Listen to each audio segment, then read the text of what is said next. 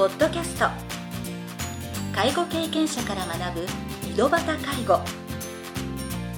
この番組では親の介護を乗り越えた方や実際に現在介護をしている方また医療や介護サービスを提供している事業所の方々をお招きしゲストの方々に介護をする中で学んだことなどをお伺いします。ナビゲーターはこれまでで500人以上の介護相談に対応してきた介護コーディネーターの山川仁でお送りします。それでは今回の番組をお楽しみください。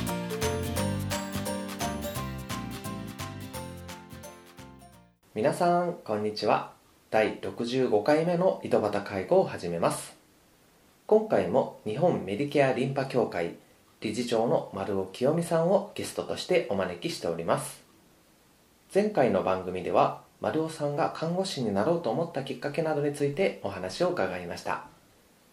今回は看護師からリンパセラピストを目指されたきっかけについていろいろなお話を伺いたいと思います。それでは第2部を始めさせていただきます。20代の頃から看護師として長年お勤めだった丸尾さんが、ね、人の生死と向き合う中でだんだん自分が何をやっていいのかわからなくなって看護師の仕事を離れるっていうことになってその後、まあ、リンパセラピストを目指されたということだったんですけどそれはやっぱり看護師としての経験がそのままつながったのでしょうか、実はですねあのリンパの方に入るまでも少し経緯があってですね、はい、そうやって死生観が分からなくなっている状態の私に北九州からですね連絡が入りまして北九州から、はい、うちの親からですねはいはいはいえー父がほ肝臓がんであとうん3ヶ月って言われた。で母から連絡があってだから帰ってきてほしいっていう連絡があってで看護師も辞めようと思ってたし、うん。なんならちょうどいいやぐらいの勢いで、もう病院を退職してはい。帰ってきたんですが、うん。もちろんその、まあ、父の、えー、と逝去には間に合わずに、うん。亡くなった後に帰ってきて、うん。母と2人の生活を始めたんですね。でその中で看護師に再就職をしようとはやっぱり思えなくて、うん。でその時にちょうど父と母が、うん。まあ、父を会社の代表としての会社を経営していてはい。で父が亡くなったので母が代表を務めるということで、じゃあお手伝いをしようとうんうんうん。いうことでその会社に入社をしました、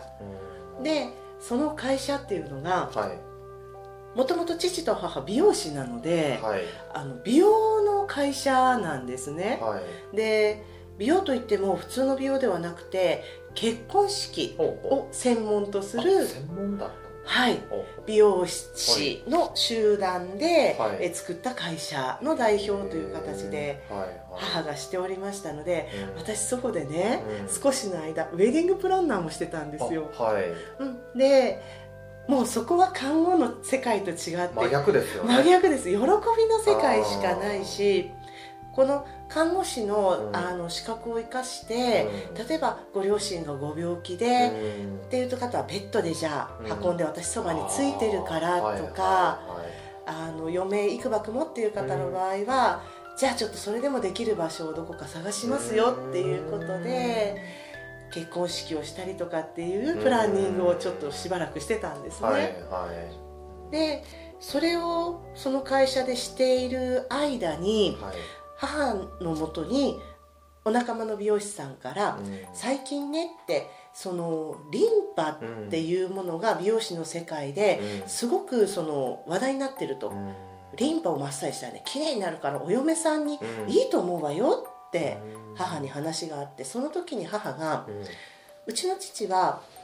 亡くなる時に肝臓がんだったんですが、お医者さんから「あなたのお父さんは、えー肝臓がんがリンパに転移をしたので全身に回ったからもう手の打ちようがありません」って言って亡くなっていって、うん。なのに今美容師さんたちはリンパをマッサージしたら綺麗になるって、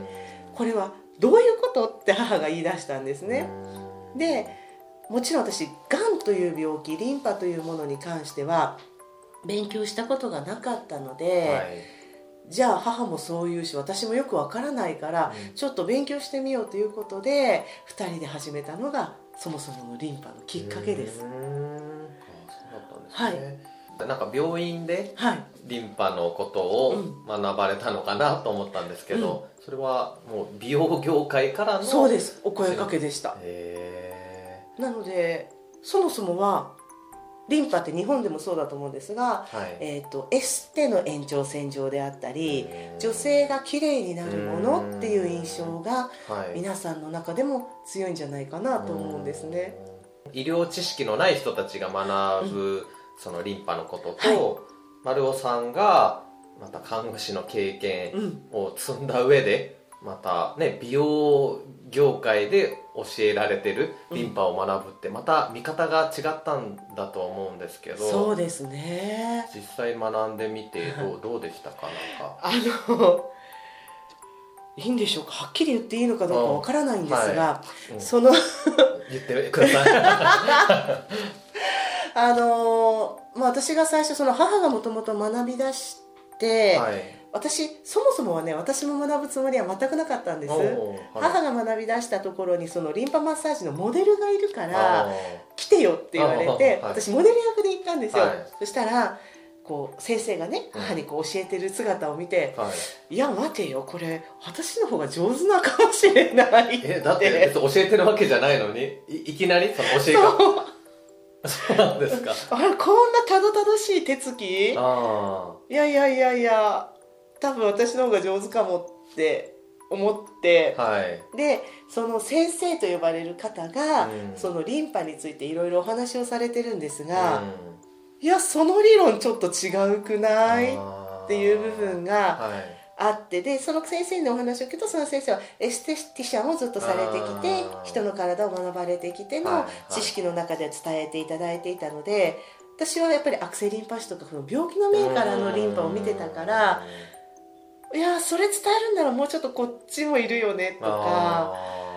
いうことが少しこうふつふつと湧いてきて、ーはいはいはい。いやちょっと待って。っていだんだんもうなんか最初はあのモデルで行っただけなのに、もうお母さんももしかしたらそれを見越してたのか 娘の性格をですね。でじゃあ実際ね、うん。外で見ててももあれなので、私資格をじゃあその先生から取ってみようと思って、資格を取ってでいやじゃあこの先生に対してそう思うならもっとその教会の上の先生というか、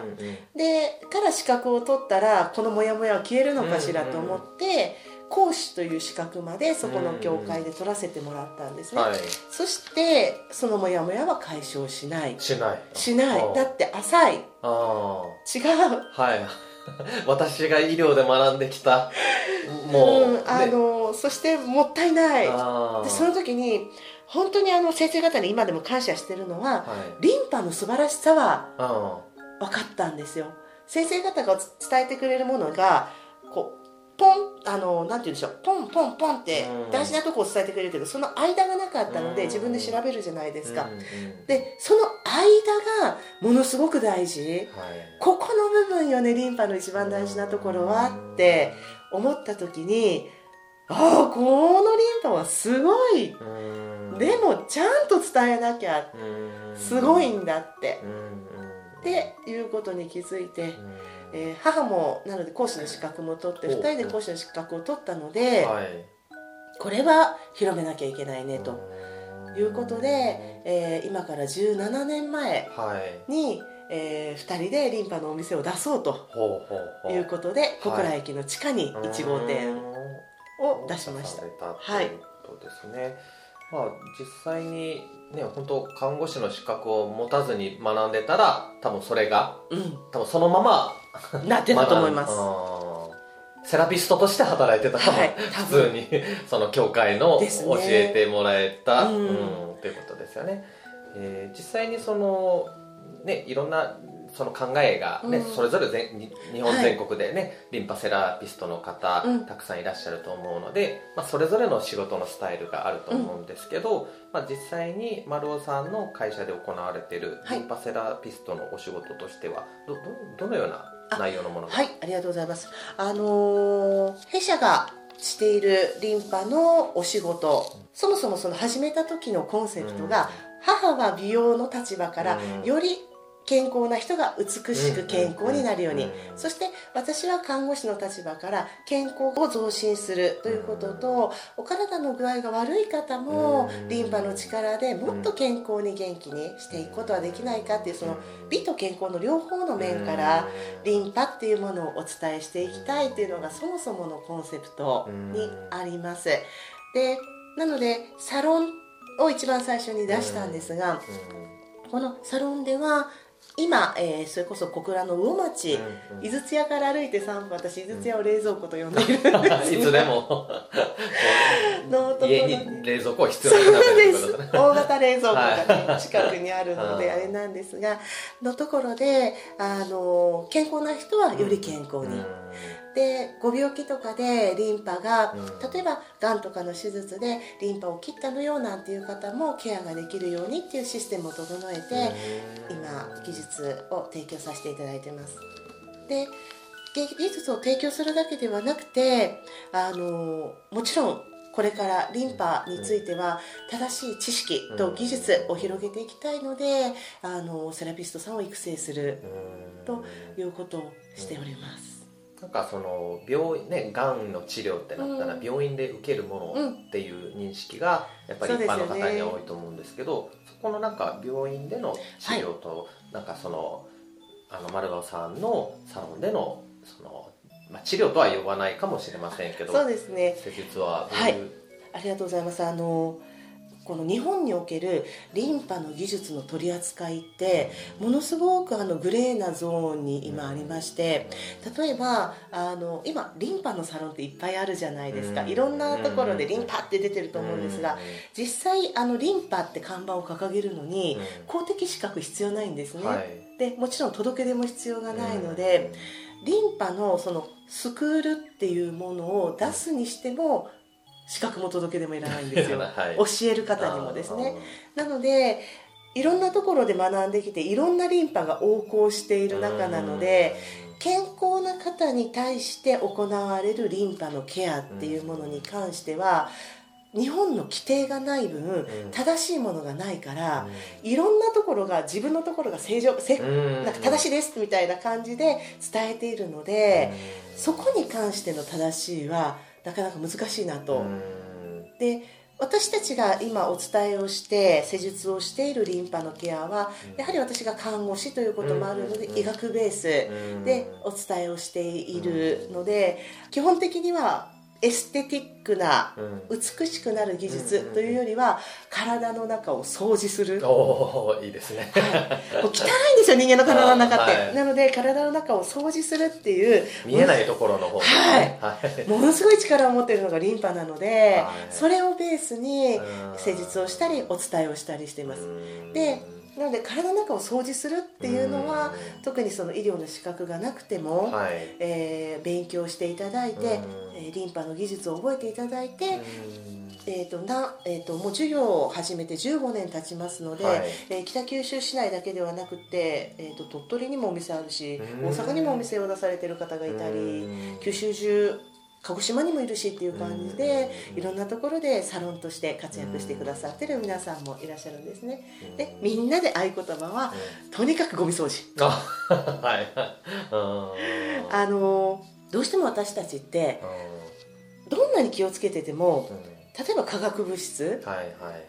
一切取りませんってできなくないですか、うん。難しい。あのね生きていく上では食べ物も外食をね一つすれば自分じゃもうコントロールできない。そう。うん。入ってきますでしょ、はい。じゃあ髪の毛うん。染めれば染め粉の化学物質入ってきますでしょ、はいは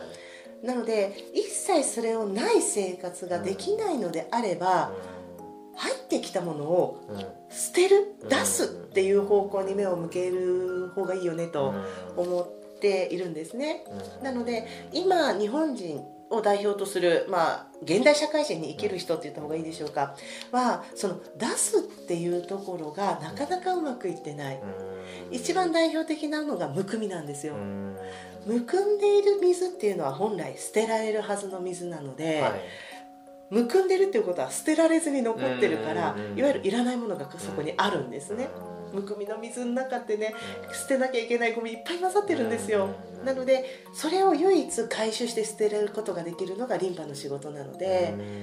それが一番でどうしてもむくみって高齢者になればなるほど発生してきたりすると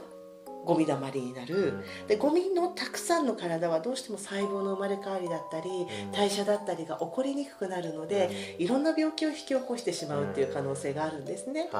体調不良につながるとか、なので、えそういったものをきれいにするっていうのが健康な方に実施させていただくリンパケア、はいはい、で